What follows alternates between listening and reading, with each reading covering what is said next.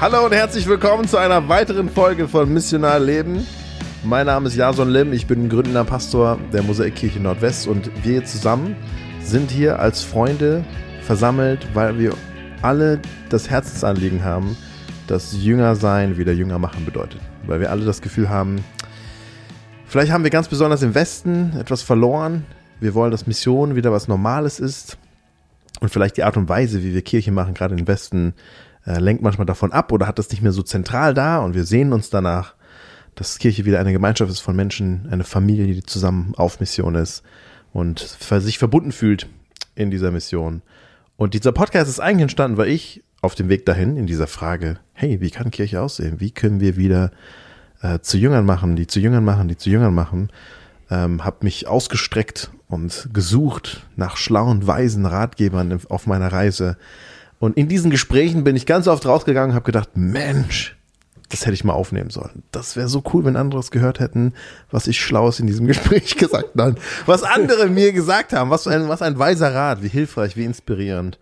Und dann haben wir entschieden, wir treffen uns einmal im Monat und reden einfach und unterhalten uns und inspirieren uns gegenseitig. Und wir, das bin ich und ähm, Kelly Seeley, einer der Gründer vom Südprojekt in Frankfurt-Sachsenhausen und der Bodo Park, der auch Gründer in Sachsenhausen ist, heute nicht da. Er hat Besuch von seinen Schwiegereltern, das ist richtig, Kelly? Mhm, ja, aus Korea. Er, erzähl uns aus was. Südkorea. Was weißt du über seine Schwiegereltern? Also seine Schwiegereltern sind auf jeden Fall die Eltern von seiner Frau. uh, das weiß ich schon. Nein, äh, sie sind. Ähm, ja, ich weißt weiß, du, was sie beruflich gemacht haben? Nein, ich weiß, nein, aber was ich weiß ist, dass Munzuk, also die Frau von Bodo, dass ihre Mutter eine unglaublich starke Frau ist und dass sie sehr, sehr, sehr aktiv ist. Also ich höre immer wieder, dass auch jetzt im äh, späten Alter. Fortgeschrittenen Alter, ja. Ja, sonst kann man sagen, dass sie viel, viel macht. Wahnsinn. Und äh, dass sie auch sehr viel Zeit in ihre Glaubensgemeinschaft investiert. Cool. Ähm, und ich weiß, dass, äh, dass es ein Vorbild ist für uns an, dass während die Schwiegereltern hier sind, dass Bodo da Zeit nimmt. Richtig. Für die Menschen. Ist Meine deine- ist Schwiegermutter Schwieger- ist auch da. Deswegen ist er noch ein Vorbild für mich und ich lerne, äh, wenn sie noch ähm, nächsten Monat da ist, dann vielleicht sollte ich auch nicht dabei sein. Ja, aber ich bin froh, dass du da bist, weil Danke. Lionel Bendobal, gründender Pastor der Kirche am Staat in Offenbach, kann auch nicht heute da sein. Er ist nicht mit seinen Schwiegereltern, sondern er ist in den USA. Ich weiß gar nicht warum. Äh, ja, Weißt du warum? also ich weiß, dass Lionel ein großes Projekt Ah, in, in Offenbach startet stimmt. jetzt Und und, hat, er hat ein paar Sponsoren. und vielleicht hat er da Menschen, die da, daran glauben und investieren wollen, auch äh, Zeit, Gebet und Ressourcen. Ich hoffe, es wird ein, ein cooler Trip. Ja. Ich war einmal äh, zwei Wochen, nee, eine Woche mit ihm.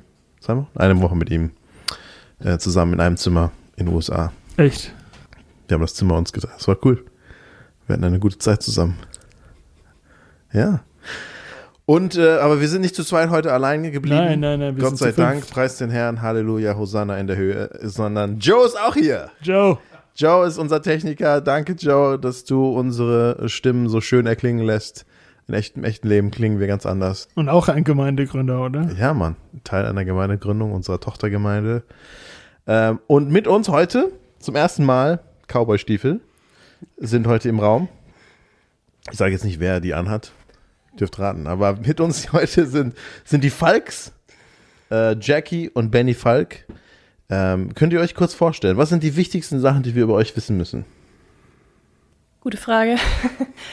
genau, also wir wohnen seit fünf Jahren in Frankfurt, ähm, haben uns in Bochum kennengelernt, im schönen Ruhrgebiet, äh, während unseres Studiums. Und Benny hat soziale Arbeit studiert, ich habe Chemie studiert und gehen jetzt in die Mission. Wollt ihr noch was sagen? Benny, was ist das Wichtigste, was wir über Jackie wissen müssen? Ähm, Jackie tanzt gerne. Ja, das hat sie mal eine Zeit lang gemacht. Ach so, hat sie Ähm, jetzt aufgehört? Tanzt du nicht mehr? privat zu Hause. Ja, ich meinte jetzt nicht so, irgendwo draußen auf der Straße. manchmal auch, aber Ja. Wo war Abe Kelly? Wir waren in Polen, weißt du noch? Ja, In äh, Katowice. Katowice. Und da gab es so einen Platz und da haben die. Redstadt, haben, haben, Katowice. Ja, haben die immer ähm, Salsa getanzt. abends. Ja, ja, ja, also das habe ich auch erwartet in Polen. Ja. Typischer polnischer Tanz. Salsa. Also was wir vielleicht über Jackie noch wissen müssen, äh, ihre halbe äh, Familie kommt aus den USA und äh, deswegen liebt sie auch Florida, weil ihre Oma da wohnt und äh, da mag sie auch gerne mal in die Villages fahren, so nennt man das, wo die ganzen alten Leute wohnen ähm, und die tanzen auch immer auf so einem ähm, stimmt, Platz ja. äh, abends, jeden Abend Live-Musik und äh, aber Line Line- Dance. Line Line Dancing, Das mag sie ja. total gerne. Deswegen. Ja. deswegen die Cowboy-Stiefel. Ah, krass. ja, jedes Mal, wenn wir nach Florida Kannst fahren, du sie Line auch neue. Ja. Aber, aber alleine macht es nicht so viel Spaß. Nein. Das ist nicht Allein-Dance. Abdum. Sehr gut. Jackie, was ist das Wichtigste, was wir über Benny wissen müssen? Ja. Er liebt es zu spielen und zu zocken. Oh ja. Und er ist sehr competitive. Er liebt es zu gewinnen. Siedler, Ja, alles. Je mehr Strategie, desto besser. Genau. Und das Ris- Krasse ist, er gewinnt halt Risik- auch häufig. Was ist dein Lieblingsgesellschaftsspiel denn? Wahrscheinlich Istanbul. Das haben wir richtig viel gespielt und ist einfach eine richtig gute Kombination. Kennt das? sehr gut. Ich mag das sehr. Ja. Das spielen wir sehr gerne. Hä, was ist das? Das ist, ja. Ist so, Wenn ist du nicht weißt, dann weißt du nicht. Okay. Äh, Wenn ich dir jetzt ein Strategiespiel äh, erklären soll, dauert. also das äh, dauert, glaube ich, hier zu lange. Es gibt YouTube-Videos dafür. Danke, danke, danke. Ja, cool. Benny, äh, du bist eigentlich aus Ostfriesland, Ja, aus dem schönen Leer. Leer. Richtig große Stadt natürlich. Ne? Was ist das, was Name ist, schon sagt. wenn man, wenn man nur eine Sache in Leer sehen kann, was sollte man sehen? Gibt es irgendwie so irgendwas, ein besonderes Gebäude oder? Den Gewürzladen.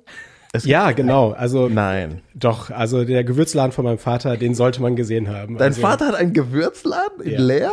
Genau. Wie cool ist das denn? Ja, Krass. schon seit über 30 Jahren. Ja, und jetzt. was für, was für Gewürze verkauft er? Alle möglichen. Wir haben äh, über 400 Artikel oder so. Ähm, vor allen Dingen Gewürzmischungen, äh, aber auch verschiedene Tees, Honige oder andere Sachen, so ein paar Kosmetika. Wie heißt der so. Laden?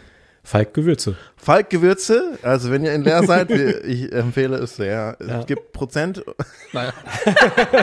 Sagt einfach, ja, wir kommen von Missionar Leben. Ähm, nein, das wird euch nicht helfen. Ja. Ja, cool. Und du warst auch ein Jahr in, zwei Jahre in Senegal. Ja, genau. Äh, in Senegal, Westafrika war ich zwei Jahre an der Schule für Missionarskinder. War da so ein bisschen wie ein älterer Bruder für die äh, Kids und habe ein bisschen unterrichtet, aber viel auch nach der Schule einfach mit denen äh, Zeit verbracht und so. Und ja, sie hat sehr prägende Zeit. Äh, ähm, Menschen oder Missionare auch aus der ganzen Welt. Also wir hatten da über 15 verschiedene Nationalitäten vertreten und dadurch habe ich total auch Kultur und äh, ja Menschen aus anderen Ländern lieben gelernt. Ja, Ihr habt zusammen in Bochum äh, eine sehr internationale Studentenarbeit geleitet, kann das sein? Ja wir waren Teil der SMD und hatten da auch äh, international äh, Treffen für also für Studenten, die international waren.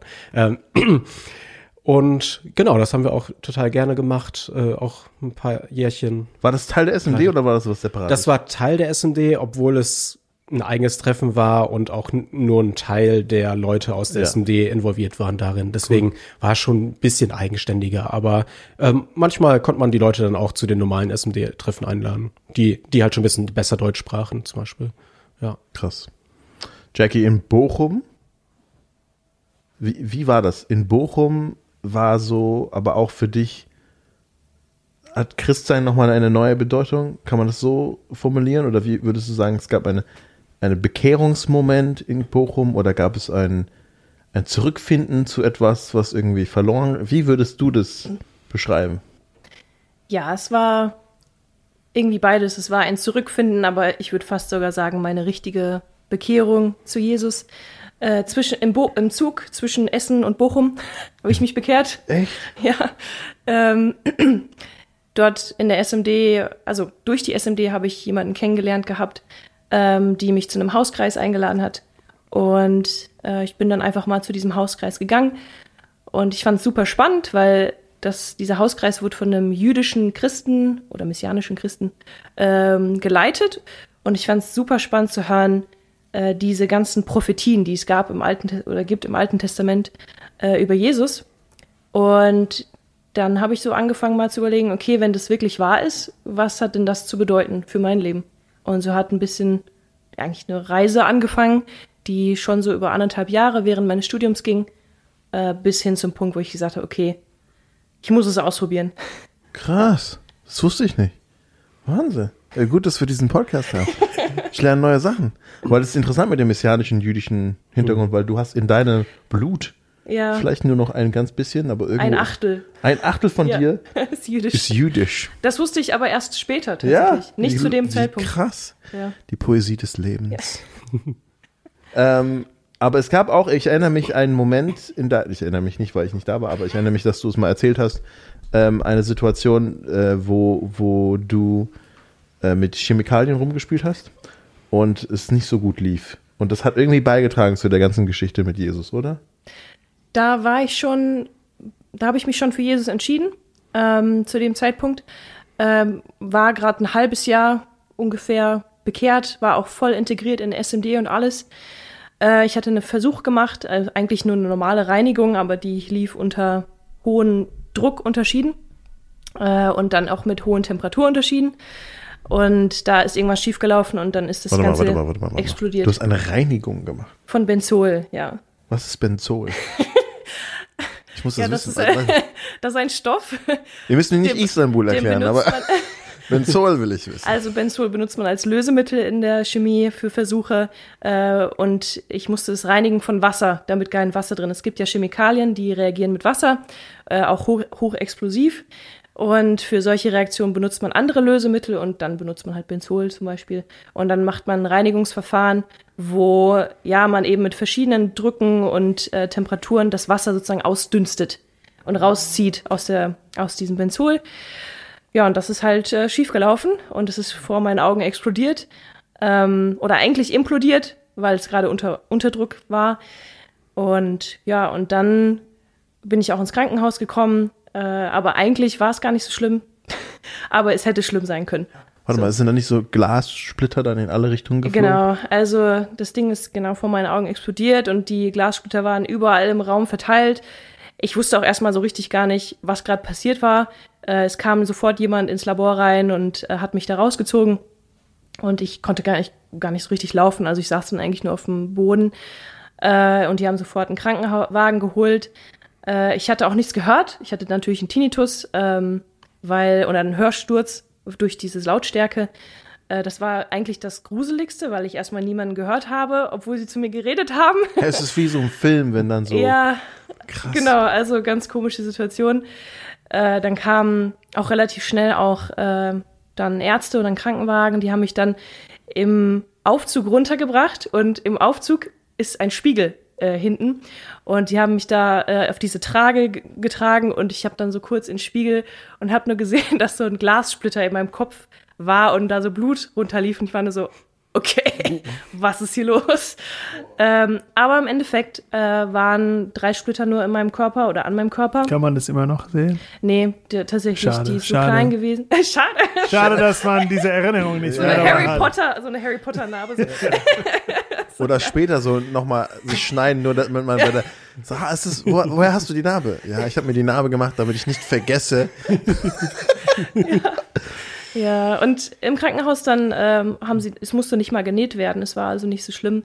Aber ich hatte einen sehr panischen Anruf bekommen von der Frau, die dieses Praktikum, was ich da gemacht habe, ähm, äh, ja, die eigentlich für mich verantwortlich war. Die war nämlich da gar nicht da gewesen, die hatte ein Meeting zu der Zeit. Die hat mich ganz panisch angerufen, weil sie halt nur das Labor gesehen hat und dachte so, scheiße, was ist hier passiert? Ähm, das muss ja sehr dramatisch sein. Ähm, aber im Endeffekt habe ich ihr gesagt, nee, eigentlich ist alles okay. Ähm, ich musste dann noch was nehmen für meine Lunge, damit dieses Benzol auch wieder ausgeatmet wird. Ähm, aber, Ist nur leicht krebserregend. aber sie meinte dann am Telefon, was ich auch echt krass fand, und sie ist keine Christin, ähm, meinte, das muss echt ein Wunder gewesen sein, weil das Labor sieht aus, als ob du äh, halb irgendwie voll sein müsstest mit Glassplittern. Und das hat mich dann echt zum Nachdenken gebracht, ähm, warum erstmal auch, warum ich dieses Studium mache oder warum ich diesen Job mache als Chemiker. Und ja, ist es so, dass ist es so wert, das auch zu machen und wie schnell das Leben eigentlich auch vorbei sein kann. Ja. Was ist so den Schluss, den du daraus gezogen hast? Ja, ähm, zur gleichen Chemie Zeit. ist gefährlich. Absolut. Also ich habe auch meistens immer so die gefährlichsten Sachen ausgesucht ähm, in meinen Praktikas. Ich weiß auch nicht warum, hat mich immer so angezogen. Ähm, Du magst auch Florida, also genau. Florida ist auch ganz gefährlich. Gators, Mann. Überall. meine Lieblingstiere. Okay, aber anderes Thema.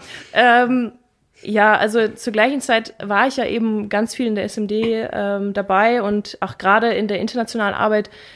Und ich habe irgendwie so diesen Riss gespürt zwischen meinem Studium, was ich da mache, und ähm, was, warum, mit welchem Grund, mit welchem Sinn. Und einfach diese Investition in ähm, in die internationalen Studenten und dort ihnen das Evangelium bringen. Und wir hatten zur gleichen Zeit viele Flüchtlinge, die auch gekommen sind zu dieser Arbeit. Und, und da habe ich einfach gemerkt, okay, warum mache ich das? Ähm, schlussendlich dann auch entschieden, nach dem Master dann aufzuhören, um eigentlich in den auch missionarischen Dienst, in Gemeindedienst zu gehen. Ihr, ihr seid jetzt nach, ihr seid nach Frankfurt gekommen. Ihr seid mittlerweile auch Teil von Greater Europe Mission, einer Missionsorganisation, GEM, mit dem Fokus auf Europa. Mit dem Ziel, auch in Europa weiterzuziehen, vielleicht nach, noch weiter aus, aus Bochum und Frankfurt, darüber hinaus. War dieser, dieser Wunsch, und ihr arbeitet ja jetzt immer noch mit Studenten hier in Frankfurt, war dieser Wunsch für euch irgendwie schon immer so da oder? Also wir haben die Arbeit in Bochum echt lieben gelernt oder, oder haben sie einfach gerne äh, gemacht, gemocht. Und als wir dann hier nach Frankfurt kamen, hatten wir den Wunsch, hey, äh, auch weiter mit internationalen Studenten zusammenzuarbeiten. Und weil, und dann haben wir hier die SMD äh, gesucht oder auch äh, gefragt, macht ihr irgendwas für internationale Studenten? Und die meinten so, nö, kein Interesse zu dem Zeitpunkt. Und ähm, da hatten wir irgendwie es total auf dem Herzen, ja komm, dann starten wir halt irgendwas. Und aus den Erfahrungen, die wir in Bochum gemacht hatten, wollten wir gewisse Dinge anders machen als in Bochum. Und deswegen haben wir hier in Frankfurt ein Netzwerk gegründet aus verschiedenen Gemeinden, die zusammen Studentenarbeit machen. Weil vorher in Bochum war die SMD eigentlich wie ein Gemeindeersatz für die meisten Studenten.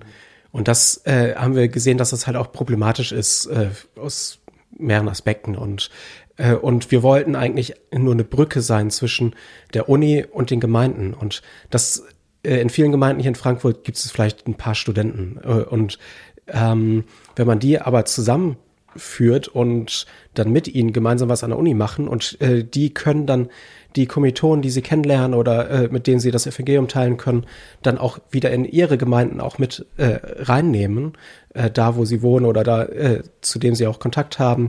Äh, das war so das Ziel. Und äh, deswegen ist es halt ein Netzwerk geworden und nicht äh, so wie in Bochum irgendwie ein Treffen. Cool. Das heißt, euer Anliegen ist es gemeinsam mit Studenten. Ihr seid ja keine Studenten mehr. Nicht mehr. Ihr seid jetzt einer von den Oldies. Das, das sieht man auch. Ja. Aber bei ihm zumindest. Ja, Äh, was, was heißt das? Ja, alt und weise. Mein, mein Bart. ja. ja. Er hat coole Brille. Deswegen, ja. ähm, ihr wollt gemeinsam mit Studenten Studenten erreichen quasi. Ja, genau. Wie, wie macht ihr das? Und wie, wie oft, erstmal, vielleicht erstmal, wie macht ihr das? Und dann die Frage, wie offen sind Studenten dafür, andere Studenten zu erreichen? Also, wir haben es unterschiedlich gemacht jetzt in den letzten fünf Jahren. Ähm, angefangen haben wir damit, einfach Veranstaltungen zu machen am Campus. Ähm, die hießen damals Food and Culture Abende, wo wir ja einfach Leute eingeladen haben. Viele Studenten kamen auch einfach spontan dazu. Äh, und dort haben wir dann einfach Gemeinschaft gehabt. Wir hatten meistens einen kleinen christlichen, geistlichen Teil mit dabei, äh, aber der Fokus lag einfach darauf, Leute kennenzulernen. Ähm, das war natürlich dann durch Corona einfach nicht mehr möglich. Äh, und ja, und dann haben wir uns überlegt, was jetzt? Und das hat dann angefangen, dass wir einfach auf den Campus gegangen sind und am Anfang waren wir nur zu zweit. Und einfach gebetet haben. Wir sind spazieren gegangen, haben gebetet und einfach auch Gott gefragt, was sollen wir machen? Wie können wir Studenten mit dem Evangelium erreichen? Dann haben wir ähm, Studenten auch kennengelernt, ähm, christliche Studenten kennengelernt, die dann auch dazugekommen sind, äh, um auch dafür zu beten. Und parallel auch angefangen, ähm, nicht immer nur zu beten, sondern auch manchmal einfach mit den Studenten auf dem Campus ins Gespräch zu kommen. Ähm, ja, eigentlich eine Art Evangelisation. Ähm, aber einfach viele Fragen gestellt, Studenten. Ähm, und wir hatten wirklich auch sehr häufig die Möglichkeit, dann auch von unserem Glauben zu erzählen. Und das hat dann auch wieder neue christliche Studenten angezogen, weil sie auch irgendwie lernen wollen, okay, wie kann ich denn auch meinen Glauben teilen? Wie kann ich ins Gespräch kommen? Ähm, wie, ja, wie kann ich an der Uni auch missionar unterwegs sein? Mit anderen Studenten auch zusammen. Ähm, und so ist das alles entstanden. Und genau. Und jetzt macht ihr das so, dass ihr quasi regelmäßig. Ja, die, genau. Dienstags? Ja, wir gehen gerade zur Zeit, in den Semesterferien gehen wir noch mittwochs raus, sonst Dienstag und Mittwochs. Äh, und der Wunsch ist gerade dann im nächsten Semester, jetzt im Sommer noch an der FH oder Applied Sciences äh, Uni noch was zu starten. Das heißt, ihr geht einfach auf den Campus? Wir treffen uns zum Beten äh, oder treffen uns, haben eine kleine Motivations- Let's go! Rede, genau. Und dann gehen wir in Zweierpaaren äh, raus äh, und beten einfach für die Uni, für den Campus, für die Studenten. Äh, und wenn äh, äh, Gott einem zeigt, irgendwie auch mit einer Person zu reden oder so, dann spricht man die an. Manchmal haben wir auch so ein paar lustige Karten mit Fragen oder so und, und dann äh, kann man ganz gut mhm. auf Leute zugehen und so, hier, willst du eine Karte ziehen? Mhm. Und die meisten, also 90 Prozent zieht eine Karte und äh, er guckt vielleicht erstmal komisch, was ist das? Aber dann lesen sie die Frage vor, soll ich die jetzt vorlesen? Ja. Und, und dann äh, ist man direkt im Gespräch über diese Frage und so. Und dann äh, kann man halt das Gespräch auch ein bisschen auch äh, zu Gott führen und äh, ja, eventuell das Evangelium teilen und so.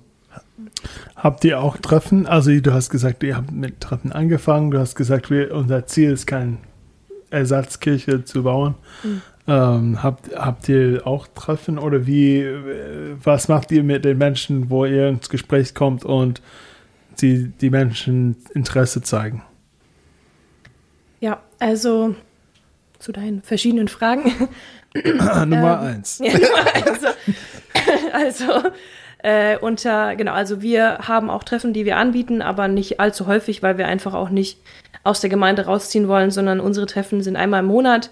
Äh, die sind einfach dafür da, um Gemeinschaft unter Studenten zu haben, damit sie einfach auch sich besser kennenlernen ähm, und auch das diese, Team zu stärken. Das Team zu stärken ja. und auch die Vision zu stärken. Dieses, ähm, also Vision auch von dem, was wir machen, ist, dass wir selber in Jüngerschaft leben lernen und andere auch in Jüngerschaft begleiten. Und meine Jüngerschaft fängt immer damit an, dieses Evangelium auch zu hören und anzunehmen und oder anderen Leuten zu erzählen. Ähm, und genau, das ist so, wofür unsere Teamtreffen da sind ähm, und einfach auch Gemeinschaft zu haben. Ähm, und wenn Leute offen sind auf, der, äh, auf dem Campus, ähm, gerade jetzt fremde Studenten, die mhm. die Studenten nicht jetzt in ihren Vorlesungen sehen, regelmäßig, dann ist immer auch das Ziel, ein Follow-up zu haben, also mit den Leuten nochmal ins Gespräch zu kommen danach. Ne? Das zweite Meeting oder das zweite Treffen ist ja meistens das Wichtigere, sagt man. Und ähm, das passiert auch schon mal, nicht so häufig tatsächlich, ähm, aber wenn es passiert, dann ist es ziemlich gut. und, ähm, und wir versuchen unsere, Entschuldigung, unsere Studenten auch eben dazu auszurüsten, dass sie auch andere Studenten darin begleiten können, Bibel zu lesen, mit ihnen zu beten, äh, sie mit auch in ihre Gemeinschaft reinzunehmen, in ihre Gemeinde, äh, dass sie sie mit in ihre Hauskreise nehmen, mit zum Gottesdienst und einfach auch christliche Gemeinschaft kennenlernen. Ja, aber sie auch eben persönlich begleiten darin. Und ich glaube, gerade durch dieses äh, regelmäßige Rausgehen und auch mit Fremden das Evangelium teilen, das hat sehr viel Wachstum in diesen Studenten auch äh, hervorgebracht und so, dass sie jetzt auch sich breiter fühlen, auch mit ihren Kommilitonen mhm. mal das Evangelium zu teilen, wo sie vorher total Angst hatten, das zu tun oder es auch nicht getan haben. Mhm. Und ähm, deswegen ist das auch ein gutes Lernfeld, auch für ähm, ja äh, schon äh, lange äh, Jahre äh, Christen, äh, die da einfach einen Ort haben, wo sie auch äh, wachsen können in dem äh, missionarischen Feld. So, das Schon- zu teilen. Ich habe schon wieder zwei Fragen. äh, was ist, was ist äh, das komisch, komischste Gespräch, das ihr geführt haben auf dem Campus? Erstens. Und zweitens, was ist der gr größte Wunder, was ihr dann auf dem Campus erlebt haben? Ihr könnt das selber definieren, was ihr von Wunder definiert. Aber Boah, gute Frage ist, wir hatten schon einige komische Gespräche. Bei den komischen war ich, glaube ich, selber nie dabei. Da okay. habe ich dann nachher von gehört und dachte so, was ist passiert? ähm, ja, ich überlege gerade, ob was mein komisches Gespräch oder war. dass man hier im Podcast sagen kann. Du kannst doch ein von einem komischen, von einem anderen komischen Gespräch erzählen. Von irgendeinem, nein. Ja, Also, also nicht einfach ich fange vielleicht mit der Irgendwo. zweiten Frage an, weil, irgendwo auf der Welt ein komisches Gespräch. Nein. Hauptsache es ist komisch. äh, weil dein zweites, deine zweite Frage ist mir sofort was eingefallen. Das war letzten Sommer. Da ähm, waren wir, da hatten wir ganz viele amerikanische Praktikanten hier. Ähm, Auch selber Studenten. genau. Kelly und ich sind Und- schuld. Ja, genau, nein. Alles gut. Äh, das war tatsächlich auf dem Campus ganz cool, Nie wieder. so viele Leute zu haben. Äh, und da war ich mit zwei Mädels unterwegs, eine deutsche Studentin aus unserem Team und eine amerikanische. Und ähm, dann so haben wir, sind wir rumgelaufen, gebetet und so ganz hinten auf der Wiese, so mittendrin, eigentlich, wo man denken würde, die Person will einfach alleine sein, deswegen sitzt sie da ganz hinten. Ähm, dann sagte äh, meine, die deutsche Studentin, hey, lass uns zu der hingehen. Und ich dachte so, oh, wirklich, die sieht so aus, als ob sie alleine sein will. Müssen wir das tun? Und dann meinte die Amerikaner, ah ja, komm, lass machen. Also sind wir auf sie zu. Und so richtig awkward, ja, den, über die ganze Wiese auf sie zu, ganz so zielgerichtet. Ich dachte so, boah, was muss die jetzt denken? Und, äh, und dann haben wir dieses Gespräch angefangen. Und, ah, genau, ich hatte den Eindruck an dem Tag, hey, ich soll einfach mal jemanden zum Kaffee einladen. Es war ein super heißer Tag. Es war dieser 35 Grad, 36 Grad Tag. Und dann habe ich einfach gefragt, hey, heute ist so heiß, äh, darf ich dich auf einen Eiskaffee oder so einladen? Und sie war voll offen. So, boah, das ist ja nett, cool. Äh, ja, voll gerne. Und dann bin ich alleine losgezogen, habe diesen Eiskaffee gekauft und äh, die zwei Mädels sind bei ihr geblieben. Und sie kamen auch relativ schnell in so ein tiefes geistliches Gespräch auch rein. Und als ich dann auch wieder kam, dann waren sie schon voll dabei. Äh, und die war wirklich sehr offen gewesen. Äh, und eigentlich bis zu dem Punkt, dass sie meinte, ja, ich, ich bin auf der Suche. So, ich bin auf der Suche. Mir kam, ähm, ich, ich habe dieses Loch in mir und ich weiß nicht, was es füllen kann. Ähm, und, und sie hat auch angefangen zu weinen, weil sie meinte, sie hat das noch nie jemanden, ein, also sie hat sich selber das noch nicht eingestanden und noch nie laut gesagt. Und wir waren auch so, wow, krass. Äh, konnten ihr auch dann das Evangelium erzählen und einfach erzählen, was wir so erlebt haben, unsere Zeugnisse. Ähm, wir haben ihr einen, einen Kontakt gegeben, einen Kontakt, eine Nummer einfach gegeben und sie musste dann auch los. Leider hat sie sich nie bei uns gemeldet, aber ich glaube, das war so ein Gespräch, wo man einfach gemerkt hat, da hat Gott einfach gewirkt. Ja, Cool. genau. Was war ein komisches Gespräch? Es muss nicht von euch gewesen sein, aber wenn man sich das so vorstellt auf dem Campus. Also, wir haben echt ein paar coole Leute im Team und manche Leute sind auch echt mutig. Und eine von unseren Mädels, ähm, die hat irgendwann mal ein Gespräch angefangen mit einem Professor. Ähm, oder mit zwei Professoren. Und das waren so BWL-Professoren. Oh nein. Und dann kamen noch mehr Professoren dazu, die vom, vom Lunch, vom Mittagessen dazu kamen. Und sie hat, und dann hat sie angefangen, einfach zu predigen vor diesen, ich glaube, das waren dann so sechs, sieben Professoren. Und einfach nur knallhart. Und manche haben ähm, ganz komisch reagiert, hat sie erzählt. Sie hat, also vor allen Dingen hat dann der, mit dem sie unterwegs war, der andere Student, erzählt, weil er hat das alles nur beobachtet von dem an. Ähm, dass manche haben so ein bisschen so, hä, was macht die hier und wie komisch ist das denn? Aber einer von diesen Professoren hat tatsächlich gesagt, cool, dass du so mutig bist. Und, aber es hat auf wirklich sehr unterschiedliche äh, Sachen äh, reagiert. Aber es war sehr interessant, das zu hören später. Ja, aber auch komisch.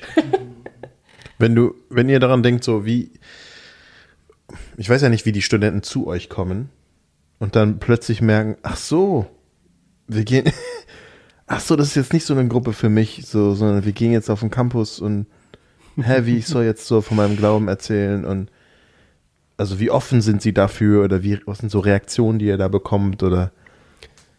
Ich glaube, die Leute wissen vorher, was das ist oder sagen wir es ja auch. Ähm, das heißt, es kommen auch nur die Leute, die in gewisser Weise bereit dafür sind. Ähm, also wir haben manche auch schon häufiger eingeladen und immer so, nee, das ist nichts für mich oder ich kann das nicht oder was auch immer. Und aber je länger man auch in Beziehung mit denen lebt und auch immer wieder das Thema mal anbringt und nach dem zehnten Mal fragen, sind sie dann auch mal gekommen und so, ne? Und dann äh, äh, fühlen sich trotzdem noch nicht wohl, aber sie äh, laufen mit und äh, gehen mit. Also ich äh, denke auch, da muss man auch bei vielen einfach dranbleiben, um ja auch da gewisse Hindernisse vielleicht äh, abzubauen, um äh, dass sie es einfach mal machen. ne? Was, was für Kritik habt ihr von anderen Christen bekommen und wie, habt, wie seid ihr damit umgegangen? Also, ja, vielleicht um ehrlich zu sein, wir haben doch gar nicht so viel Kritik bekommen. Ich glaube, äh, Okay, Kritik, dann die fangen man wir am an. höchsten, am, höchsten, am, am meisten kriegt. Ich habe hab was aufgeschrieben. Er könnte es gerne machen, das ist kein Problem. ähm, also, was ich jetzt am meisten gehört, ist nicht unbedingt eine Kritik, es ist vielleicht eher eine, wie sagt man, Concern, ein, ein Eine Sorge. Ein Sorge, genau, ähm, ist die, diese Art von, wie man Leute anspricht und dieses, diese Direktheit. Ähm, ich glaube, da ist einfach eine Sorge, dass man denkt, hey, ihr sollt doch die Leute nicht irgendwie missionieren, ne? Das hört man ja auch, hört man ja auch häufig. Und ähm, aber tatsächlich, ich meine, wir zwingen niemanden zu einem Gespräch, wir gehen sehr locker auf Menschen zu. Äh, und wenn Leute sagen, nee, ich habe gerade keine Zeit, dann ist das auch gar kein Problem. Dann sagen wir, hey, Doch. Wir, wünschen, wir wünschen dir einen schönen Tag. So, Du denkst, du, hast, du weißt nicht, wie viel Zeit du noch hast. Also genau, so, wir sind nicht. Äh, Einer von uns äh, wird sowas gern schon mal raushauen, aber Vielleicht stirbst du gleich. Hast du noch viel weniger Zeit, als du denkst. Nein, das ist gut. Ich glaube, das ist äh, gut für den Zuhörern zu hören, Ja. weil ich glaube, wenn man hört, okay, ich spreche einfach Leute auf dem Campus an, ich glaube, für viele macht es schon so ein bisschen Angst äh, und nicht nur von ihnen selber, aber ja, wie macht ihr das denn? Und ich habe auch Freunde auf dem Campus und ich kann mir vorstellen, wie sie reagieren würden. Ja, genau. Und- Manche Zuhörer so, oh nein. Ja, Ja. und ich glaube, aber wie- ich von euch auch erfahren habe, durch andere Menschen, die dabei waren und so weiter, ähm, es, es ist, ja, es ist vielleicht nicht so, ni- es ist nicht äh, das Schlimmste, was man ausdenken könnte. Also es ist Nein. eigentlich, wie du gesagt hast, ich glaube, äh, das, das würde mich helfen, aber ich glaube, für andere wäre es, würde es hilfreich sein, zu hören, äh, ja, okay, es gibt kein normales Gespräch, aber sag uns, was zum Beispiel in einem durchschnittlichen Gespräch passieren könnte, okay? Ihr, ihr la- läuft einfach durch den Campus, also du hast uns schon die krasse Geschichte von dem einen Mädel gesagt, aber und normalerweise, wie äh, entscheidet ihr, mit wem reden wir und und als ihr dann das macht, was sagt ihr zu, äh, zu ihnen? Also es gab die Karte-Geschichte und so weiter, Ja, aber was genau. ist normal? ja, also normal ist vielleicht das. Ähm, genau, wir, wir laufen zu zweit rum, wir beten zu Anfang immer ähm, und geben das auch Gott ab. Und wie gesagt, es ist auch nicht, dass jedes Mal man auch in ein Gespräch kommt mit jemandem. Aber oder kommen Ähm, muss. Also kommen muss, wenn man ne? jetzt einfach nur rumläuft und betet und mit keinem ins Gespräch Genau. kommt, ist auch okay. Richtig, äh, genau. Weil es bewusst auch dafür da ist, dass es auch ein Prayer Walk ist, dass das Genau. auch, äh, weil Gott muss die Herzen berühren oder äh, auch das verändern und deswegen ist auch der Fokus darauf. ja. Ja. Und meistens kommen wir mit Leuten ins Gespräch, die einfach irgendwo rumsitzen, die so ein bisschen Pause machen. Wir sind halt auch zu der Zeit da, wo die Leute eigentlich Mittagspause machen. Und äh, der Western Campus bietet sehr viele Sitzgelegenheiten. Ähm, und das hilft natürlich, wenn es dann nicht regnet oder wenn gutes Wetter ist, was es tatsächlich sogar sehr häufig ist äh, zu dem Zeitpunkt. Und dann ähm, meistens ist das man so mit seinem Partner dann sagt, ja, sollen wir auf den zugehen? Ja, komm, ja, okay, mach, lass machen. Und dann geht man eben auf die Person zu. Hm, Manchmal kommen wir mit diesen Fragenkarten ins Gespräch. Äh, ich würde sogar fast sagen, die meisten Gespräche ähm, hören nicht sofort auf. Die meisten Leute sind tatsächlich sogar Aber wie, offen. wie, wie startet ihr das? Ja, ja, ja, ja. Also zum Beispiel mit diesen Fragenkarten würden wir einfach diese Karten vor Ihnen halten. Hey, hast du Lust, eine Frage zu ziehen? Ähm, und dann nehmen sie sich eine. so, also so schnell geht's, ja. Ähm, auf der anderen Seite, wir haben jetzt gerade auch, weil Ostern bald ist, äh, angefangen einfach zu sagen, hey, ähm, wir sind von dieser, von einer christlichen Studentenorganisation äh, und wollen einfach mit Leuten über, über Glauben sprechen. Ähm, Ostern ist ja bald und so. Hast du irgendwas, was du glaubst? Das ist so eine Frage, die wir sehr häufig stellen. Ähm, wir stellen auch gerne viele Fragen, um erstmal zu hören, wo steht die Person überhaupt? Was glaubt sie? Was ist auch ihr Hintergrund? Ähm, und ganz, ganz häufig stellen die Leute dann einfach auch Fragen zurück. Und das ist eigentlich einfach eine coole Einladung auch, weil man dann ganz normal ins Gespräch kommt und einfach erzählen kann, was man selber glaubt. Und so konnte man in ein paar Gesprächen natürlich auch dann relativ tief. Aber ich würde sagen, die meisten Gespräche bleiben relativ oberflächlich im Sinne von, hey, das glaubst du, das glaub ich, was denkst du dazu? Und man gibt der Person so ein bisschen, also man erzählt auch das Evangelium, aber die meisten Personen sagen dann so, ja, ist nichts für mich oder ist gerade nicht so relevant für mich oder und das ist auch okay. Und ähm, ja. Und manchmal äh, fragt man dann sie auch noch, äh, hey, dürfen wir für dich beten? Ja, genau. Was ist, äh, gibt es auch, äh, oder vielleicht ist das nicht euer Ein äh, Ansatz und das ist, auch in Ordnung, aber für mich auch zu verstehen, ähm, gibt es dann, du hast gesagt, also, äh, das zweite Treffen ist das beste Treffen, aber auch, was ist mit Leuten, die sagen, ja, das ist nicht für, nichts für mich, ähm, aber irgendwie ist es auch klar, dass sie gerne Zeit mit euch verbringen. Oder ist es dann so, hey, lass uns nochmal nächste Woche treffen? Oder Ja, auf jeden Fall. Also das haben wir auch, ähm, obwohl ich Willst du Istanbul spielen? ja, natürlich. Auf jeden Fall. Also haben wir auch, ähm, ja, also ich, ich erinnere mich gerade auch an tatsächlich jemanden jetzt vor einer Woche. Aber ähm, ich würde fast sagen, das passiert eher weniger, dass das dann so ist. Okay, okay. Ähm, dass die Leute sagen, die kein Interesse haben, dass sie sich da noch mit uns treffen wollen. Ich glaube, weil man halt dieses Gespräch auch so angefangen hat, äh, so auch in diesem Thema und vielleicht ist es halt kein es ist klar, wo, worum es geht. Ja. Genau, genau, richtig. Insofern würde ich Aber sagen, dann spart ihr auch Zeit. naja, Just kidding. ich meine, man, wir schauen, natürlich schauen wir nach Offenheit. So, Ja, ne? ja, ja. Also das, äh, klar. Äh, aber es ist überhaupt nicht ausgeschlossen, dass man nicht sich trotzdem trifft, weil das haben wir auch gerade, ja. Und das heißt nicht, ich glaube auch, was wichtig ist, ich, und das glaube ich, dass ich verstanden habe, das heißt nicht in eurem Leben, dass ihr das nicht macht, dass ihr nicht Zeit, mehr Zeit verbringt, zum Beispiel Istanbul zu spielen mit Freunden, die Oder- nicht Christen sind und Ja. kein Interesse haben. Aber das ist genau. Aber warte, warte, warte. Sorry. Aber, Aber- aber, ihr habt, ihr habt dann auch Zeiten, wo ihr sagt, hey, im, in diesem Moment, wir suchen, äh, wir suchen nach Menschen, die eigentlich offen sind. Offen sind, ja. Ja. Und, Genau. äh, und, und das ist unser Ziel. Mhm. Und bei den anderen Zeiten vielleicht ist es ein anderes Ziel. Ist das Ziel vielleicht einfach nur, dass Leute offen werden? Ja. Ne? Unterschiedliche Treffen. Unter Meine Frage wäre, wie, wie bei euch selber und bei den Studenten, die dabei sind, wie passt ihr auf, dass man nicht in diese, also ich finde es erstmal cool, dass ihr das macht natürlich, äh, bin voll euer größter Fan, ähm, aber wie passt ihr auf, dass, dass ihr nicht in so eine, so ein, so ein, so ein Denken kommt, ah ja, ich war ja schon evangelisieren, in Anführungsstrichen, ist irgendwie abgehakt, ne? Heute ist Donnerstag, nicht Dienstag, nicht Mittwoch. Äh, heute muss ich jetzt nicht mit Leuten über Jesus reden, so, ne? Auch gerade so im Alltag, in Begegnungen mit Menschen, die man vielleicht öfter begegnet, auf der Straße, keine Ahnung, im Treppenhaus, in der Nachbarschaft oder Menschen, die man schon kennt, wo man dann abhängt mit, mit seinen nichtchristlichen Freunden so und dann so, ach nee, jetzt über Jesus muss ich ja nicht reden, weil das habe ich ja schon am Dienstag auf dem Campus gemacht. Also, dass man dann so ein, das irgendwie so ein Häkchen setzt hinter, man kennt das vielleicht auch manchmal aus manchen Gemeinden, wir haben ja so eine Evangelisation Veranstaltung, die ist jetzt abgehakt, die ist vorbei. Jetzt haben wir uns, jetzt haben wir unseren Teil gemacht für das Jahr.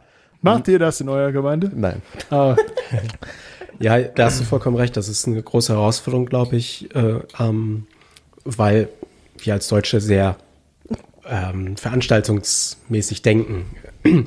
Und da wirklich eine Kultur zu schaffen, dass es halt äh, normal ist. Ähm, ich glaube, ich versuchen wir dadurch zu machen, dass wir äh, auch mit den meisten der Studenten, die auch kommen, wirklich Jüngerschaft leben. Also Jackie trifft sich mit, äh, äh, glaube, allen Frauen, die kommen. Ähm, und ja, zur Jüngerschaft, äh, um auch genau sowas auch da zu thematisieren. Und auch äh, die anderen haben, haben vielleicht woanders noch einen an Anschluss an Jüngerschaft, wo sie auch äh, ähm, äh, oder auch untereinander jetzt mittlerweile, ähm, dass da äh, ähm, Jörn zum Beispiel äh, jemand übernommen hat, äh, Jüngerschaft mit dem zu leben und so.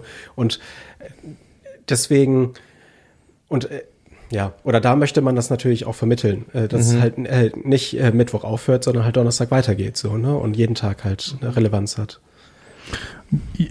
Benjamin. Ja. Wow.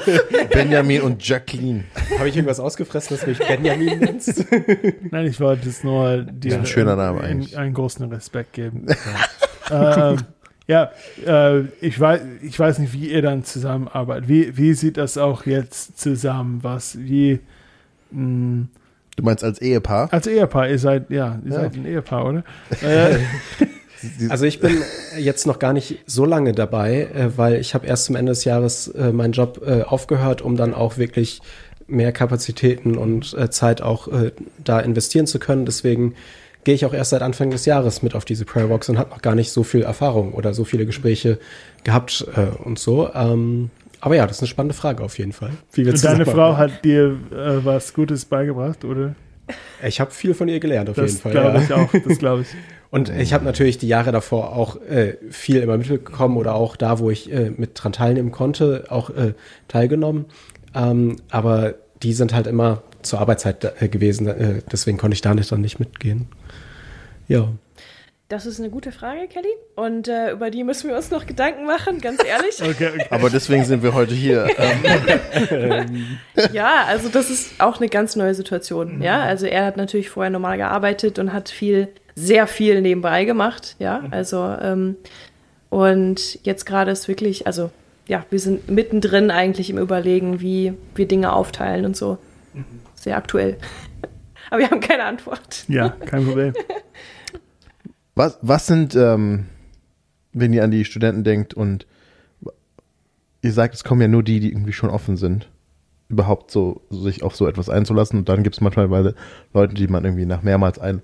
Was würdet ihr sagen, ist das, ist der Grund, warum es ihnen so schwer fällt, mitzukommen, mitzugehen? Angst. Angst und Menschenfurcht ist so das größte Problem, worauf wir, glaube ich, alle stoßen, also die meisten, ich selber auch. Ähm, und eben dieses, vielleicht auch die Angst, was falsch zu machen äh, oder nicht Antworten zu geben. Also ja, generell, das ist, glaube ich, so eine Sache. Und, ähm, und im Endeffekt, also ich, für mich ist der, der, der Prayer Walk und das, was wir auf dem Campus machen und dass wir dort mit Leuten ins Gespräch kommen, ist ja nicht der einzige Weg, ähm, mit Leuten über Jesus ins Gespräch zu kommen, sondern eben gerade auch in seinem Umfeld, gerade die Leute, die man öfter sieht und so und die Kommilitonen, die sie regelmäßig sehen und so. Ähm, und wir merken aber auch, dass es hilfreich sein kann, dass einfach mal, also manchmal, manchen Leuten fällt es tatsächlich einfacher, mit Fremden über den Glauben zu reden, als mit den Leuten, die sie regelmäßig sehen. Ähm, ich glaube, weil sie auch, weil wir alle ein bisschen Angst davor haben, oh, wie reagiert die Person jetzt darauf und mag sie mich dann noch oder denkt sie, ich bin komisch und ähm, und da einfach auch mal die Erfahrung zu machen, eben mit Fremden, ähm, hey, die meisten haben gar kein Problem damit, die meisten mögen es sogar einfach mal mit Fremden ins Gespräch zu kommen, ähm, was man vielleicht bei der deutschen Kultur gar nicht so unbedingt denken würde. Äh, das ist eine gute Erfahrung und hilft auch vielen von unseren Studenten auch in ihrem Alltag, das dann umzusetzen, weil sie sehen, okay, das ist eigentlich, ich brauche da keine Angst haben, Gott macht das schon. ja. Cool. Merkt ihr einen Unterschied, wenn ihr zum Beispiel mit Deutschen oder Ostasiaten oder Total. muslimischen oder Ja. Also äh, Menschen oder Studenten von anderen Ländern sind grundsätzlich äh, offener, ähm, interessierter, ähm, kann man zum Teil auch sehr viel tiefer ein, ein geistliches Gespräch führen. Und Deutsche reagieren halt schon Skeptisch, ne? skeptischer erstmal auch so, warum quatscht du mich an? So, das muss man dann auch erstmal klären. Ja, wir sind von einer ne, Studentengruppe oder so und wollen mit Menschen über den Glauben sprechen oder so. Ähm, also die Erklärung ist dann notwendig äh, für Deutsche. Ähm, aber sonst, ja, man äh, spürt auch recht stark, gerade bei den Deutschen, äh, das ganze Thema Expressive, äh, expressiver Individualismus, äh, dass äh, die Aussagen, diese Mentalität, hört man immer wieder in Gesprächen so. Ja, ich, äh, auch heute hatten wir ein Gespräch äh, von einer Koreanerin oder wer war, oder war die aus Japan? Ich weiß nicht mehr ganz. Ja, egal. Irgendeiner von diesen Wir hatten, ein, wir hatten ein Gespräch mit Koreanern, eine mit einem Japaner. Äh, das sagt Jason als Halbkoreaner. Das müssen wir jetzt äh, sagen. Das habe ich nicht gesagt. Sehen alle gleich aus. Als was ich schon alles, äh, als was ich alles schon ja, interpretiert wurde. Ja. Jemand hat mich gefragt, ob ich halb Inder bin. Hä? Okay. Ja. Sehr komisch. Ja. Nein, nee, halb, Nur- Paki nur nein, ein nein, halb Pakistaner war das. Naja, ist auch komisch. Naja. Nur halb. Ja, aber da sagte äh, äh, das, ähm, die Frau halt auch, dass so, ja, ich, äh, ich fühle mich äh, gut, äh, deswegen glaube ich, also, äh, also dass sie äh, alles äh, eine gute Person ist, äh, weil sie sich ja gut fühlt. So, und dieses äh, Wert legen auf was fühle ich und äh, ähm, und äh, ja, äh, ähm, me- meine Werte haben äh, und aber es ist halt völlig unabhängig von anderen Leuten oder unabhängig von äh, ja, was, was sonst. Meine eigene Wahrnehmung, was sich für mich so. gut anfühlt und richtig anfühlt. Ja, genau. Mhm. Dann, Spannend. Cool. Kelly, hast du noch eine Frage? Ja, ähm, ihr habt gesagt, ihr wollt keine Ersatzgemeinde. Das finde ich auch sehr gut eigentlich. Das war nicht von Anfang an, als ich Ja. erfahren habe, ich dachte, oh, okay. Und ich habe immer wieder erzählt, hey, was wir in Frankfurt haben. Mhm. Das ist gesund. Und Das war ähm, immer meine Kritik an andere Studentengruppen. ja, und ich finde das sehr gut. Und äh, aber auch jetzt auf der anderen Seite zu denken. jetzt Oh. kommt der E-Kritik. Ja, nein, nicht Kritik, aber ihr seht unser Ding da. Ich habe auch gedacht, Was? äh, ihr Auf seht was? hinter uns, Poster? es ist alt, aber Zehn Kirchen in zehn Jahren. ja, aber ich habe gedacht, okay, gäbe es aber die Möglichkeit, nach eurer Meinung, ich habe keine Ahnung, deswegen frage ich, ähm, äh, dass zum Beispiel Joe oder oder jemand, dass, dass die sagen, okay, wir wollen keine Ersatzgemeinde sein, aber wir gründen eine Gemeinde ähm, ja, gezielt auf vielleicht nicht nur Studenten, aber zum Beispiel neben dem Campus oder wo Studenten leben oder ja, was ist, was ist eure Gedanken, Meinungen dazu? Ich habe das nicht in der Planung, aber Also jetzt mal angenommen, ähm, aus es kommen da immer mehr zum Glauben und ne, die werden äh, begleitet in Jüngerschaft und, äh, und es bilden sich vielleicht auch kleinere Hauskreise oder irgendwas daraus und das wächst und wächst und dann, dann ist man irgendwann auch mehr oder weniger automatisch auch äh, Kirche so. Und deswegen kann aus so einer gemeinsamen Gruppe, die eine gleiche Vision und gleiche Werte oder auch Ziel und Strategie haben, äh, kann, glaube ich, ganz gut auch eine neue Gemeinde entstehen, einfach nur, weil man halt zusammen an einem Strang zieht und, und wenn das dann wächst, dann vielleicht auch äh, irgendwann sagt, okay, ja, lass uns hier eine äh, Gemeinde gründen, äh, mit dieser Strategie weitergehen und äh, mehr das machen.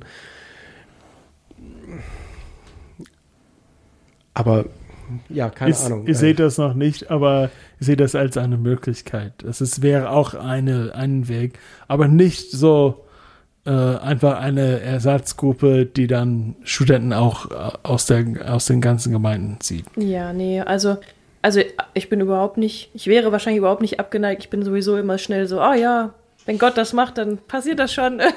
gib, gib einen Pionier her und dann passiert das. Nein. Aber ähm, ich, ich glaube, eine, eine Gemeinde nur auf Studenten aufzubauen, könnte natürlich gefährlich sein, weil Studenten sind eine sehr instabile Gruppe an sich, ja, natürlich, weil sie ja meistens nur für drei, vier, fünf Jahre da sind. Ähm, aber definitiv braucht, äh, ist in der Nähe von den Campussen auf jeden Fall Gemeinden und da macht es ja auch sogar Sinn, ähm, auch an, den, an der Uni präsent zu sein und da eben auch Studenten zu haben, die in diesen Gemeinden sind, um eben diese Nähe, diese lokale ähm, ja, lokal zu sein. Für, äh, Ihr lebt halt in dieser Spannung. Auf der einen Seite finde ich es cool zu sagen, wir wollen, dass die Studenten, die bei uns sind und die das, die diese quasi diese Übung oder diese Gewohnheiten sich aneignen, einfach regelmäßig über ihren, über ihren Glauben zu sprechen, dass ihr Glaube auch etwas ist, was sie, was sie im, in Gespräch mit anderen Menschen nennen können, dass sie das hineinführen in ihre Gemeinden und da irgendwo ein Funke sein können, der hoffentlich in ihrer eigenen Gemeinde einen missionale, einen missionalen Waldbrand starten, startet. Äh, und gleichzeitig erlebt ihr, diese Studenten sind dann in ihrer eigenen Gemeinde irgendwie allein damit. Womöglich sind sie dann mit ihrem Studium fertig, nicht mehr auf dem Campus, im Arbeitsleben und in der Gemeinde aber immer noch, aber halt allein damit irgendwie, weil sie nicht Voll. unbedingt andere Gleichgesinnte haben, die das Anliegen haben. Ihr geht ja auch immer zu zweit auf den Campus, das ist einfach eine Unterstützung, wenn man auch nicht alleine rumläuft. Richtig. Und diese Spannung ist schon spannend. Total. Ja, Das ist eine große Herausforderung, weil der, der Rapper in mir, ja. das ist halt auch eins der Hauptgründe, warum die Salpemecker irgendwann auch keinen ne, neuen Jünger mehr machen, äh, wenn sie ganz alleine sind. Und deswegen äh, braucht jeder auch irgendwie eine Gruppe mit der gleichen Vision, wo man gegenseitig ermutigt wird oder auch vorangebracht wird und ähm, auch das Thema Mission im Alltag auch immer wieder neu reinbringt. Und dementsprechend wenn man, äh, ist das eine Spannung. Man will keine eigene Gemeinde auf der einen Seite sein, trotzdem braucht man eine feste Gruppe oder wo man auch eine, an einer gemeinsamen Vision arbeiten kann. Aber wenn die Leute dann in ihrer Gemeinde noch verwurzelt sind und die dort eher das nicht erleben können oder mit keinem teilen können, ähm, kann das halt eher hinderlich sein. Äh, Da hast du recht, das ist eine große Spannung. Wie, wie können Sie denn in Ihrer Gemeinde quasi diese, dieses, ja, dieses Feuer oder auch das, das missionale, die missionale Einstellung in Ihrer Gemeinde gut, was sind eure Erfahrungen, wo schaffen Sie es, dass, dass Sie irgendwie die Kultur Ihrer eigenen Gemeinde auch beeinflussen können? Also da passiert gerade, würde ich sagen, unterschiedliches. Ähm, und ich würde nicht sagen, dass wir da jetzt irgendwie eine Antwort drauf haben, wie das funktionieren kann. Aber ähm, zum einen ist es zum Beispiel so, ähm, eine Studentin hat jetzt mit einer anderen in ihrer Gemeinde einfach einen Hauskreis gestartet, ähm, mit dieser Vision auch, Cool. ähm, was eigentlich ziemlich cool ist, was auch von den Pastoren auch unterstützt wird. Was dann auch das Potenzial hat, weiterzugehen, auch wenn Sie mit dem Studium fertig Ähm, Richtig, sind. Ne? genau. Also Ja. das ist jetzt eine Sache. Ich bin gespannt, wie das auch einfach wird und sie da auch zu begleiten. Eine andere. Ähm, dann läuft natürlich, ich meine, wir, wir leben natürlich in der Stadt, ja, die, da ist ja nicht nur, sind nicht nur Studenten missional, sondern auch viele, viele andere. Und äh, dass wir jetzt zum Beispiel beim M1-Prozess äh, auch da Studenten mit dabei haben, das hilft natürlich auch. Ne? Also es ist jetzt nicht nur äh, da an der Uni, dass missionales passiert, sondern Kelly, du musst den M1-Prozess erklären. Wir, wir haben, glaube ich, noch nie darüber geredet. Oh, okay. Es ist nicht so kompliziert wie Nein, Istanbul. es ist, es ist nicht so kompliziert, äh, aber trotzdem komplex. Hat auch mit Strategie zu tun. Äh, ja. Äh, nein, ich würde sagen, ich, ich suche das jetzt, was, aber ich finde den Satz nicht. Hast du das auswendig? Welchen Satz? Haben wir einen Satz Ja, dafür? wir haben immer, wir haben so einen Begleitsatz zu M1, was, das einfach beschreibt, was unser Ziel war. Da, daraus haben wir die, die Themen entwickelt. Wirklich? Ja. Da, Schön, dass Ach das so. nach, äh, Ach so, du meinst, Die- weißt du meinst diesen? Grundrahmen. Ja, das war, das war eigentlich hilfreich, glaube ich, zu wissen, was, was es ist. Warte, warte, warte. Ich, Ähm. ich erinnere mich. Kelly und ich haben das zusammen. Okay, Irgendwo. der M1-Prozess soll Menschen dazu befähigen, dass sie Jesus und seine gute Nachricht leidenschaftlich lieben, äh, ganzheitlich leben und missionar teilen. Und die Themen waren, wer bin ich in Jesus, wie bleibe ich in Jesus, im Alltag mit Jesus, in einer Jesus-Gemeinschaft und von Jesus erzählen. Ja, und das, ich glaube, das war auch so Jüngerschaft gedacht, wie können wir Menschen anstoßen oder, oder, oder ermutigen, dass sie, ähm, dass sie befähigt und ermutigt werden, gemeinschaftlich in ihrer Nachbarschaft oder egal, egal wo sie sind, missional zu leben. Das, ja. Das ist immer eins. Ja, wir haben einen, Jünger, einen stadtweiten Jüngerschaftsprozess Aber du entwickelt. verbesserst das jetzt. Nein, ich versuche was das ergänzen. Für mich das Wesentliche ist, wir haben nicht einfach einen Kurs entwickelt und Ah, sagen, ja. ja. hier, du kannst den kaufen bei Amazon hier, sondern wir haben gesagt, okay, wir wollen einen stadtweiten Prozess starten, wo wir sogar auch die Leiter aus unseren eigenen Städten einladen und sagen, hey, wir haben dieses Thema, willst du ein Video dazu machen oder einen Input geben oder kennst du jemanden, den wir dazu interviewen können? Und daraus haben wir ein, ein Material entwickelt und es gibt unterschiedliche regionalen Gruppen, wo Menschen aus unterschiedlichen Gemeinden zusammenkommen einmal im Monat auf Grundlage dieses Themas und dann gibt's Übungen in dem Monat und so weiter und so fort. Und wir haben momentan 100 Teilnehmer aus 15 Gemeinden, die daran teilnehmen in Offenbach und Frankfurt. Ähm, und da sind auch Studenten dabei. Genau, und das wollte ich einfach sagen, dass es gibt einfach, ja, also in Frankfurt tut sich was. Ja, So, und, ja. ähm, und das heißt, meine Hoffnung ist natürlich da, dass auch nicht jetzt nur die Studenten Ja. missional leben wollen, sondern dass auch das auch in den Gemeinden bewegt wird, Ja. dass es sie nicht alleine sind. So. Ja. Ähm, Dass sie vielleicht durch diesen Prozess dann andere in ihrer Gemeinde, Genau. die keine Studenten sind, aber dieses gleiche Anliegen haben, sich dann zusammentun Ja. und das gemeinsam irgendwie voranbringen. Das ist cool, ja. ja. Insofern hilft das sehr viel. Vielen Dank für diesen coolen Einblick. Mich, mich ermutigt das. Einfach, ich finde es krass, dass ihr das jede Woche macht. Ich finde es mutig, wenn ich äh, an diese Studenten denke. Auch die unterschiedlichsten Persönlichkeiten, die sind jetzt nicht alles extrovertierte Bühnensäue, Nee, gar nicht. die irgendwie so, so tanzend, line-dancend über den Campus springen und sagen, Yo! Jesus, Jesus, Jesus, Jesus, Jesus! A little, little Jesus for you, little Jesus for you. Und so, sondern, ne, die, wenn du die triffst, manchmal denkst du, sie sind so schüchtern, wenn ich mit denen rede, denkst, hä, wie gehst du dienstags? Wie machst du das? Aber, ne, die mutig irgendwie das da lernen und hoffentlich in ihrem Alltag auch weiter fortsetzen und, und andere dafür begeistern und Hauskreise starten und ähm, eine Ermutigung, glaube ich, für uns und eine Chance irgendwie auch, ähm, ja, so Netzwerke zu bilden, auch in anderen Städten. Ja. Und zu sagen, hey, lass uns unsere Studenten ermutigen, diese Zeit, wo sie diese Berührungspunkte mit so vielen Menschen im Alltag haben, auch äh, da ausgebildet und befähigt zu werden. Und ich meine, der Grund, warum ihr es machen müsst, ist, weil sie es in ihren eigenen Gemeinden nicht erleben. Wenn jetzt alle Gemeinden sagen, hey, wir senden unsere Studenten aus auf den Campus, dann würdet ihr glücklich sein, Haben weil wir keinen Job mehr. ja, aber das wäre okay für euch, weil Ja, das ist genau richtig, das, was ihr wollt, genau. ne? Richtig. Dass wir dahin zurückfinden. Hey, cool für euren, äh, danke für eure Stories, ganz persönlich und das, was ihr hier in Frankfurt tut. Und äh, vielen Dank an euch Zuhörer. Bitte schreibt uns eure Gedanken und Geschichten und Fragen. Äh, ihr findet uns sowohl bei Instagram als auch bei Facebook, missionar.leben. Und äh, wir hoffen und beten, dass es äh, Bodos Schwiegereltern sehr gut geht. Und, Und meiner Schwiegermutter. deiner Schwiegermutter auch. Dass sie dir vergibt, dass du heute nicht da bist. Ja. Bis zum nächsten Mal.